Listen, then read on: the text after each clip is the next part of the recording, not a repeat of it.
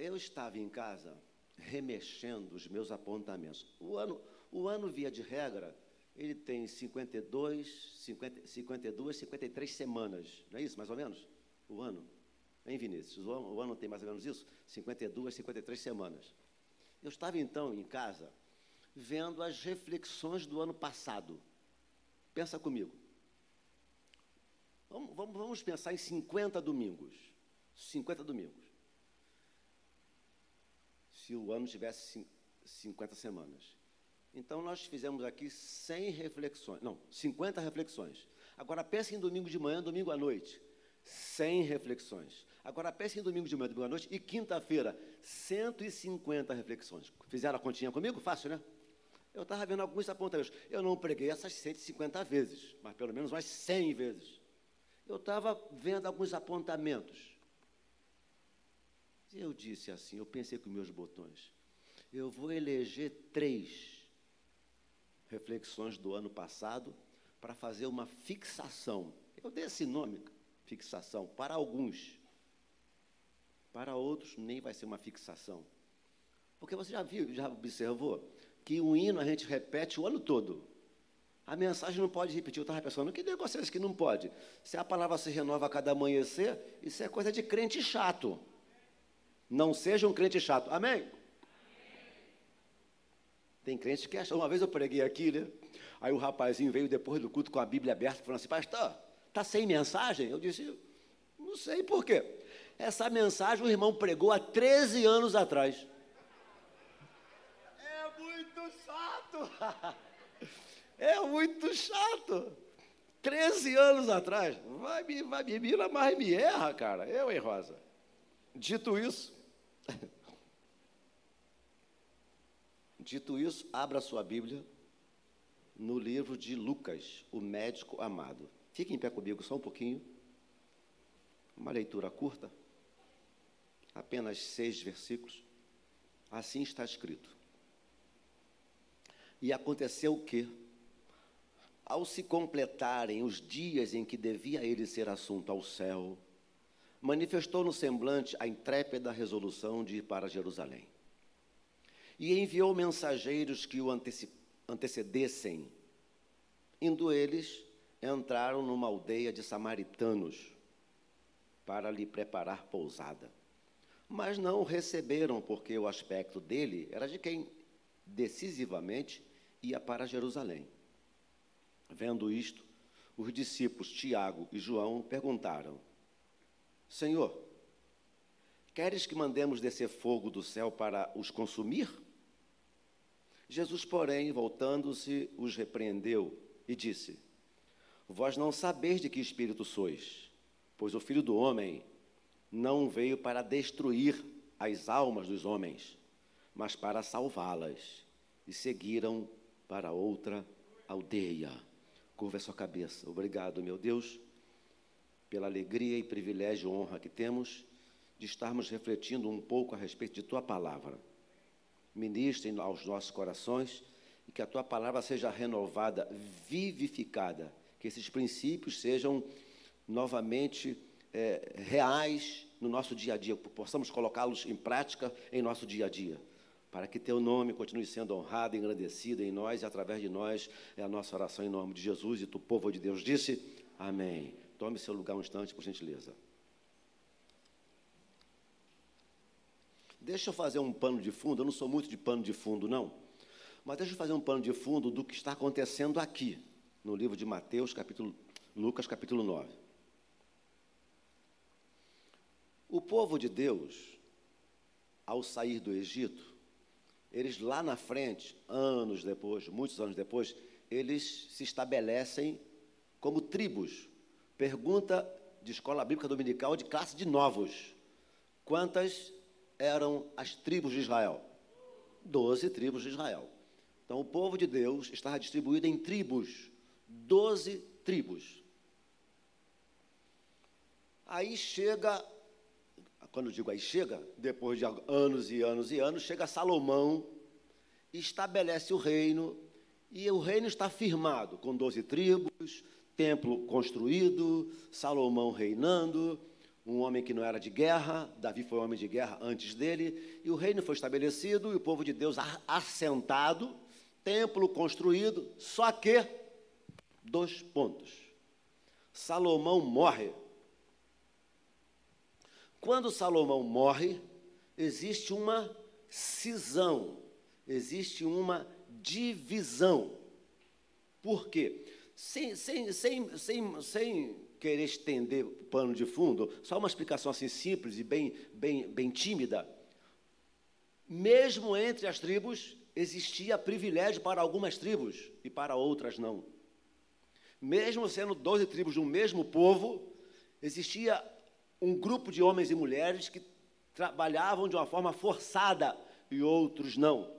Existia um grupo que pagava impostos menos menos, como é que eu diria, menos, menos, menos, menos danosos, menos pesados, impostos mais baratos, e outros pagavam impostos mais caros. E quando Salomão morre, existe essa, essa, essa crise nas, nas, entre as tribos. Eles não querem mais seguir a Davi, e nem o grupo de Salomão. Aí na cisão formam-se dois reinos, chamados Reino do Norte e Reino do Sul. Reino do Norte fica lá com, com, com Jeroboão e o Reino do Sul com Roboão. Se você está grávida, dois nomes lindos para botar na criança: Jeroboão ou Roboão. o Reino do Norte, com Jeroboão, vai lá para Samaria. E o Reino do Sul vem para Jerusalém, Judéia. Só que o reino, o reino do norte, com Roboão, ele constrói um altar, ele constrói, se não me falha a memória, um ou dois templos, para que o, para que o seu reinado, que, que, os seus, que os seus comandados não subissem a Jerusalém. Porque a, a cisão havia acontecido, a, a divisão havia acontecido, então dez tribos seguem a Jeroboão e duas tribos ficam com Roboão. E no que eles fazem um templo lá em Samaria, a crise agora é uma crise não, não, apenas política, não apenas social, mas passa a ser não apenas política, não apenas social, mas passa a ser uma crise também religiosa. Tanto que, por muito pouco, ia acontecer uma guerra civil e algumas tribos certamente desapareceriam do mapa. E essa, e essa, essa essa, como é que fala? Esse litígio, essa briga, essa, essa antipatia entre os judeus lá de Samaria e os judeus de Jerusalém existe até hoje. O que eu estou contando para vocês aqui da história do livro dos reis fica mais ou menos 700 a 800 anos antes de Cristo mais ou menos 700 a 800 anos antes de Cristo, lá onde se deu a cisão. Estão entendendo aqui comigo? Estão comigo?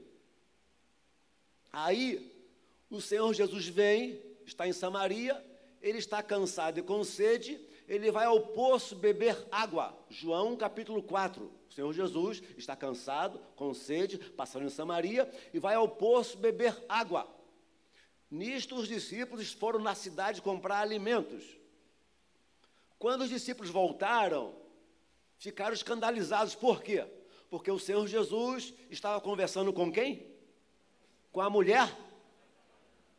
O, o, o, o judeu de Jerusalém não conversava, não falava com o judeu de Samaria. Os homens não, não, não, não, não havia diálogo entre eles. Se entre homem e homem não, não existia diálogo, diálogo, menos ainda entre um judeu e uma mulher samaritana. Tanto que ele chega e pede água para ela. E ela fica, ela fica estarrecida. Como? João capítulo 4. Como? Sendo tu judeu, pedes a mim que sou mulher samaritana. E o texto fala assim: porque os judeus não se dão com os samaritanos. Está tá registrado na Bíblia isso. Como, sendo tu judeu, pedes a mim que sou mulher samaritana? E ela fica escandalizada. Aí Jesus fala assim: Ah, mulher, ah, mulher. Se você soubesse, mulher, quem é o que te pede de beber, tu lhe pedirias, e ele daria água viva. Ele está falando de uma coisa e ela vem com outra. Senhor, o poço é fundo, não tens com que tirar. Aí ela entra num assunto religioso complicado. Ela fala assim: Senhor, onde é o lugar que se deve adorar? Aqui em Samaria, Jerezim, ou lá em Jerusalém, no Monte Moriá? Jerusalém está no Monte Moriá. Onde é que a gente deve adorar? Porque os nossos pais dizem que é lá. Mas os judeus, os nossos pais dizem que é aqui. Mas os judeus dizem que é lá. Aí Jesus diz assim para aquela mulher: Ó oh, mulher, vem a hora, e já chegou, que nem aqui e nem lá em Jerusalém, mas o, o, Deus é espírito e importa que os seus adoradores o adorem em espírito e em verdade. Vem a hora e já chegou, que nem aqui e nem lá, mas Deus procura adoradores que o adorem em espírito e em verdade. Para Deus não existe barreira de lugar. Eu sei que algumas pessoas gostam de ir ao monte, eu nunca fui, mas tem gente que gosta. Mas no monte ou no vale, o Deus Criador dos céus e da terra, atende da mesma forma. Amém, irmão? No monte ou no vale. Então, esse é o contexto do texto, que a encrenca existe até hoje. Por isso, o que me deixa assim meio até escandalizado é que é por quê? João. O nome João significa, ó, nome João. Deus é cheio de graça e bondade. O nome João significa Deus é cheio de graça, bondade. Significa também, significa também Deus é perdão. Significa também Deus é misericordioso. Este é o significado do nome João. Cheio de graça, bondade, misericórdia, Deus de perdão. E é fácil constatar que João, ele é conhecido como sendo o apóstolo do Vamos lá, gente, do amor. Sempre que existia uma controvérsia entre os discípulos, João, aquele que ia no peito de Jesus, encostava a cabeça e as lides eram resolvidas porque João perguntava. E se você fizer uma, uma leitura lenta, um pouco mais minuciosa, nós encontramos pelo menos, no mínimo, no mínimo, quatro vezes no Evangelho de João, João sendo, sendo, sendo, é, sendo sendo, sendo referido, sendo avalizado como sendo o apóstolo do amor. O apóstolo do amor, o apóstolo do amor, o apóstolo do amor. Eu nunca fui chamado do pastor do amor. Muito pelo contrário, eu já fui chamado de Raul Seixas, de Batman, Odaí José. Quando me chamaram de Odaí José, eu fiquei em crise 15 dias. Odaí José? Mas uma irmãzinha, a semana passada, uma senhora, semana passada, me alegrou o coração. Ela disse, pastor, o irmão está parecendo o Richard Gere. e eu gostei. Oh, tá bom, mas ele é branco, eu sou pretinho.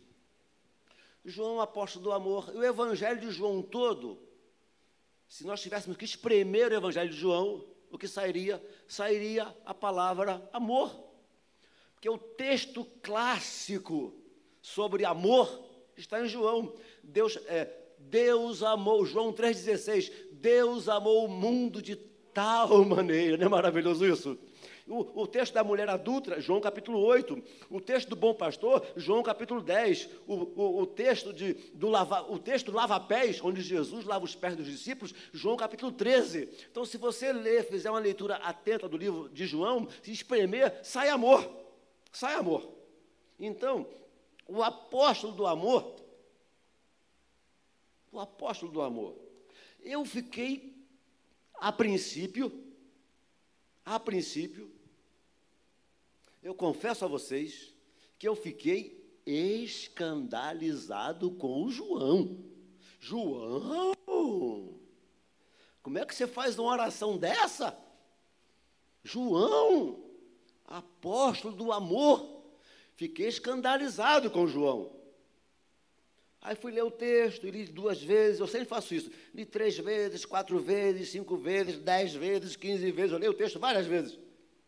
Depois eu falei assim, ó, graças a Deus, foi com o João.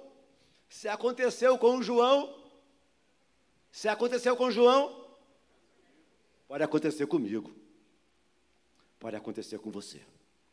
Então, eu queria fazer essa fixação desses princípios que o apóstolo do amor, pelo menos três princípios, que o apóstolo do amor esqueceu-se de colocar em prática.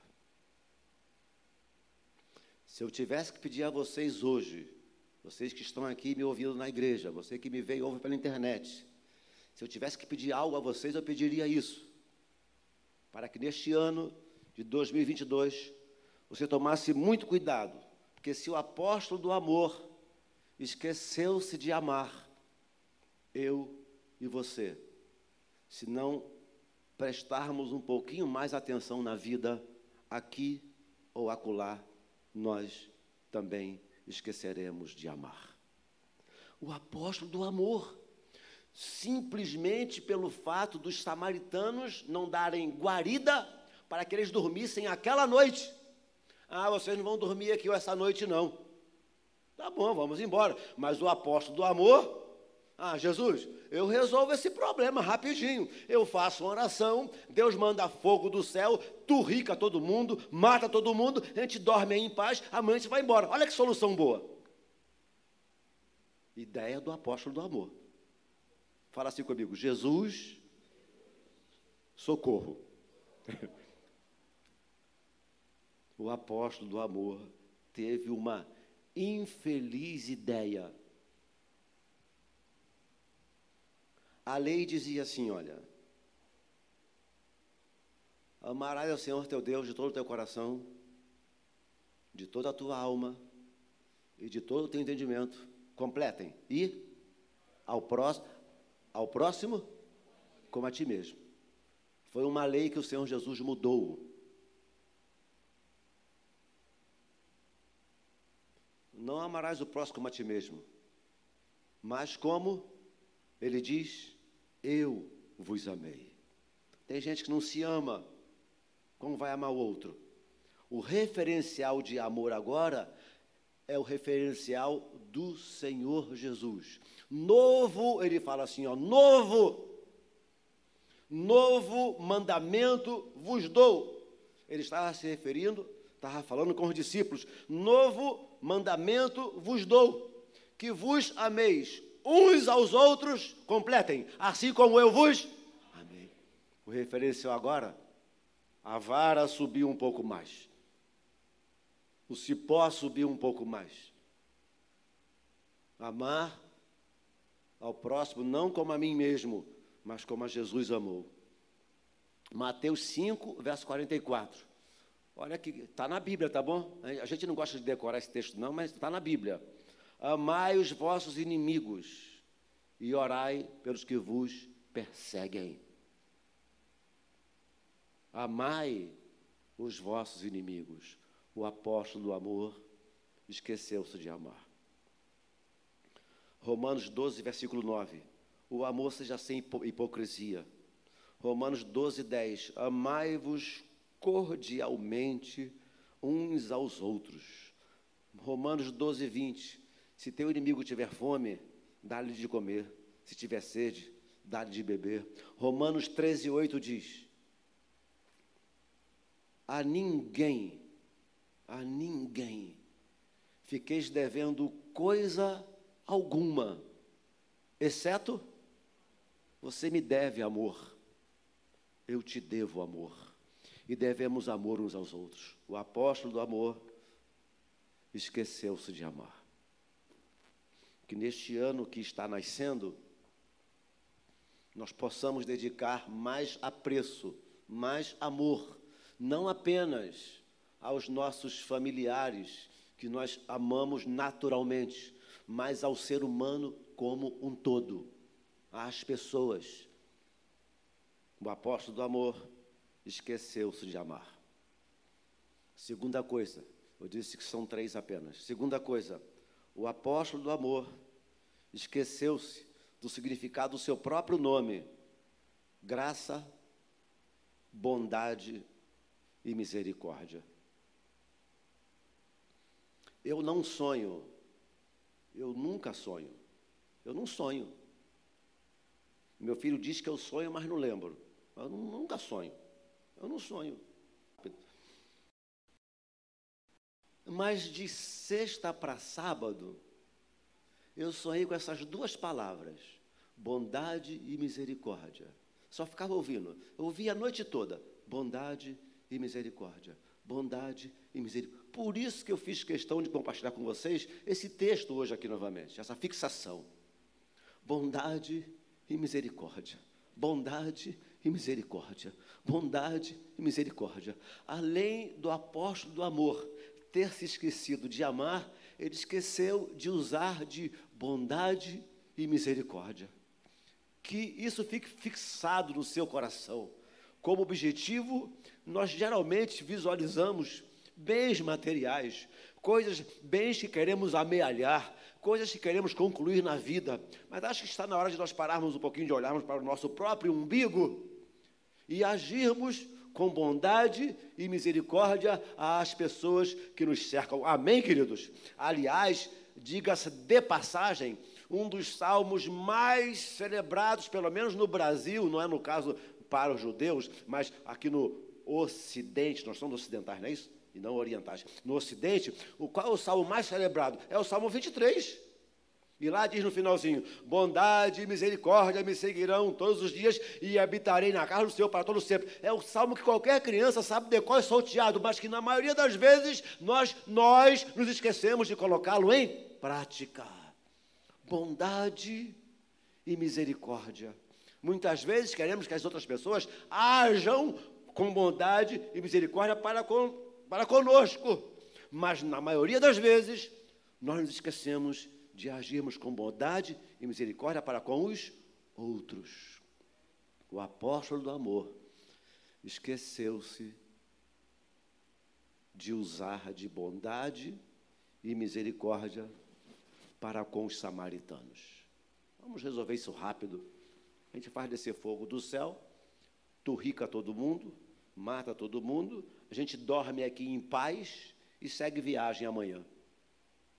Tá bom, eu até acredito que você nunca tenha, tenha orado para Deus matar ninguém. Eu acho que não. Mas já orou para Deus queimar o som do vizinho. Fala sério, aquele funk maldito lá, fazendo mal, você querendo dormir três horas da manhã. Ah, Jesus, queima esse som. Qual a diferença? Jesus mata esses gatos.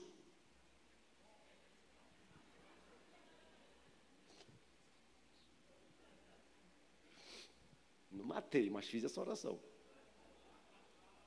Está rindo, né, Francisco? Bondade e misericórdia.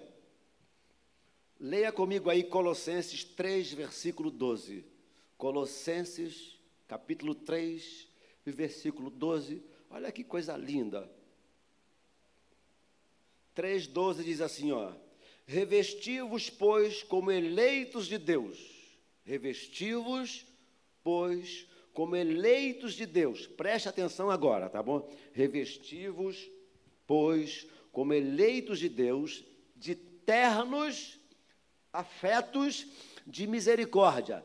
Ternos afetos de misericórdia. Em uma outra edição bíblica diz entranháveis afetos de misericórdia.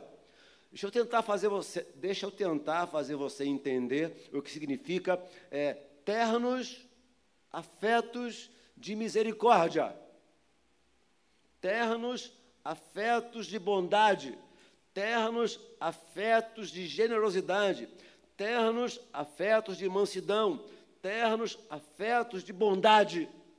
O que eu entendi?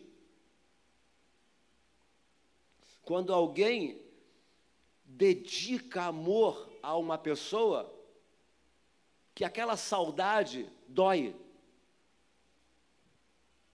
Dói aqui dentro. Você já sentiu saudade de doer? Fala sério, levanta a mão, já sentiu saudade de doer? Saudade de. Você sabe o que é isso?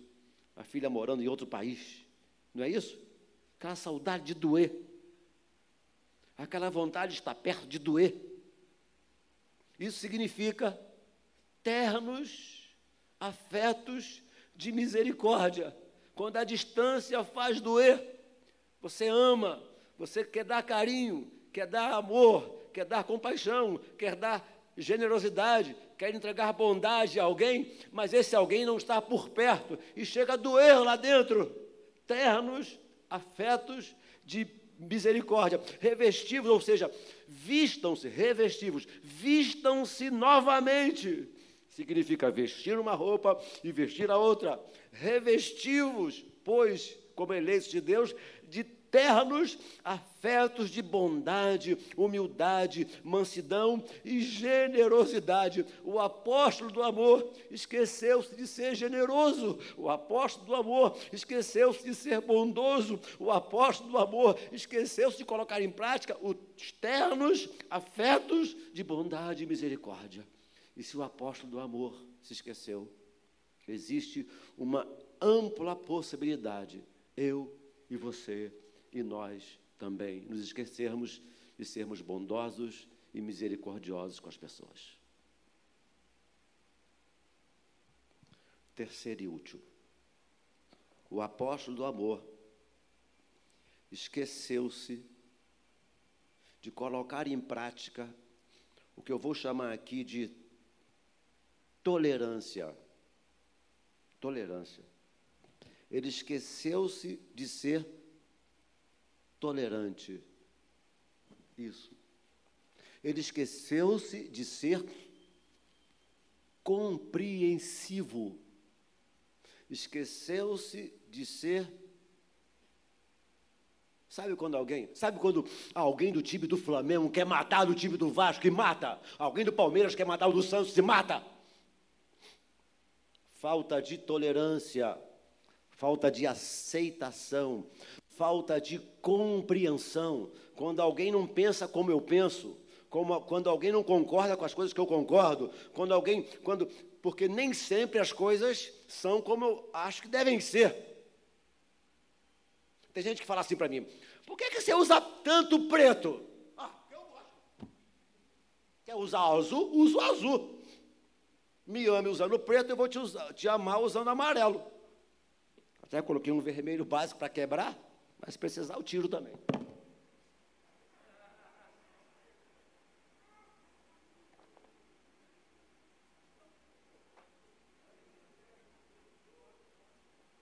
Fala sério. Fala sério. Ah, fala sério. Olha, mulher, fala sério. Rutinha, quem tá me Rutinha? Senti muita falta minha, Rutinha. Eu gosto do preto. Não sei por quê. Minha mãe detestava o preto. Eu gosto do preto. Você gosta do amarelo? Você é evangélico?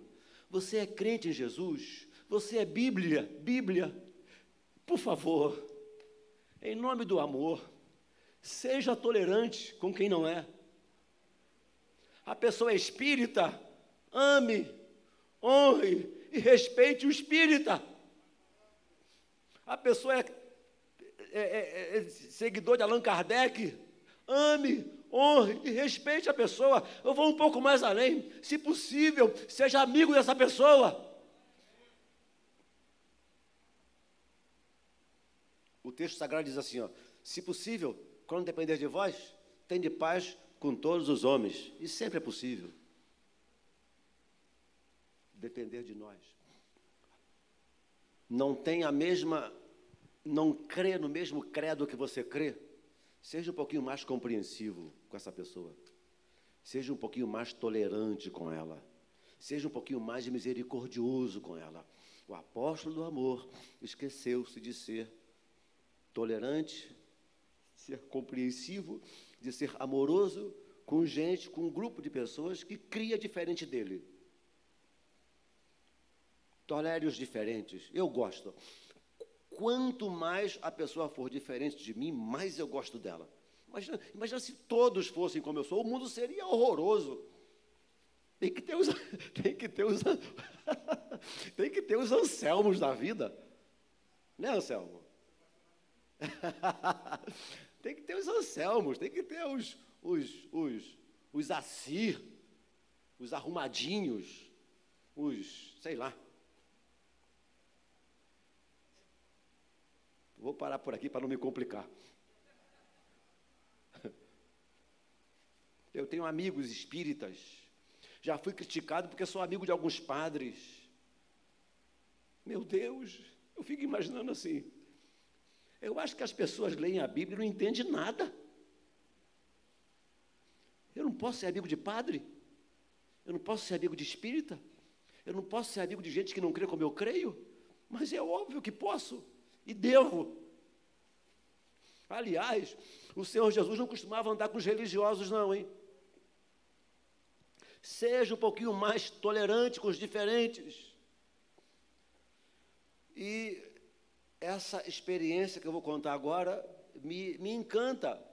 Quando o profeta Eliseu, profeta Eliseu, ora por, ora por, por Naamã, aquele general de guerra leproso, leproso, e aí, depois que Eliseu ora por Naamã, Naamã é curado, foi curado, resumindo bastante a história. Ouçam o que eu vou dizer. Naamã se converteu na cura dele, ele se converteu. Ele achou que Deus agiria de uma forma, mas Deus agiu de outra completamente diferente. Deus nem sempre fará como a gente julga que ele deve fazer. Amém? Por isso que ele é Deus. Naamã dizia: ah, se o profeta pelo menos viesse a mim, colocasse a mão sobre, a minha cabeça, invocasse o seu Deus, porque o profeta havia dito, mandou um recado, nem desceu, mandou um recado. Vai lá, Naamã, quer ficar curado? Mergulha no rio Jordão lá sete vezes. Ele saiu reclamando. Jordão, água barrenta. Eu não vou mergulhar nessa água barrenta, não, porque Abana e Farfá, dois rios de onde ele morava, Abana e Farfá são rios de águas cristalinas, ele vai mandar eu mergulhar nessa água barrenta? e alguém chegou e disse assim: Namã, ele pediu algo difícil? Não, né? Vai lá e mergulha. E no sétimo mergulho, a pele se torna, segundo o texto sagrado, como pele de uma criança. Namã ficou completamente curado. Ele então diz para o pro, pro profeta: Profeta, eu vou levar deste lugar uma terra, uma quantidade de terra deste lugar que onde eu moro, eu vou prestar ao Deus que é dono dessas terras aqui. Ele se converte. Vou prestar culto lá, diante dessas, de, dessa monte de terra que eu estou levando, para dizer que eu estou adorando ao Deus desse lugar aqui. Mas eu tenho um problema. Ele fala para ele dizer, eu tenho um problema. É porque o meu patrão, o rei, o meu patrão, ele adora, eu esqueci o nome do Deus dele agora. Rimon, Rimon. Rimon. Ele adora Rimon. E aí eu sou eu quem conduz o rei, que segura a mão do rei, entro no templo de Rimon. Olha o que, olha o, que o Naamã está dizendo para o profeta Eliseu. Eu que conduzo, eu que levo o meu chefe, o meu rei, a, a casa de Rimon. Eu seguro a mão do meu rei, entro na casa de Rimon, e como se não bastasse, quando ele se ajoelha lá diante de Rimon, eu me ajoelho com ele. 90 99% dos líderes religiosos de hoje diria assim: não volta lá mais, não, aquilo é do capeta. É ou não é verdade? Mas Eliseu falou assim: ó, vai em paz. Vai em paz. Sabe por causa de quê, irmãos? A mudança, ela se dá aqui dentro. Apesar dele estar num altar a um Deus de pedra, de madeira ou de outra coisa qualquer, o Deus do coração dele era agora o Deus criador dos céus e da terra. E Eliseu, como sendo homem experiente, não proibiu nada, não cerceou nada, não, não, não tesourou o Naamã e falou, simplesmente se, se, se disse assim: não tem nenhum problema, vá em paz, meu filho, que Deus te abençoe. Só faltou, só, só faltou falar em nome de Jesus, que Deus te abençoe, vá em paz.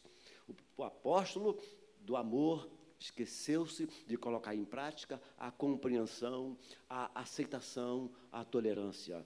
Compreensão, aceitação e tolerância.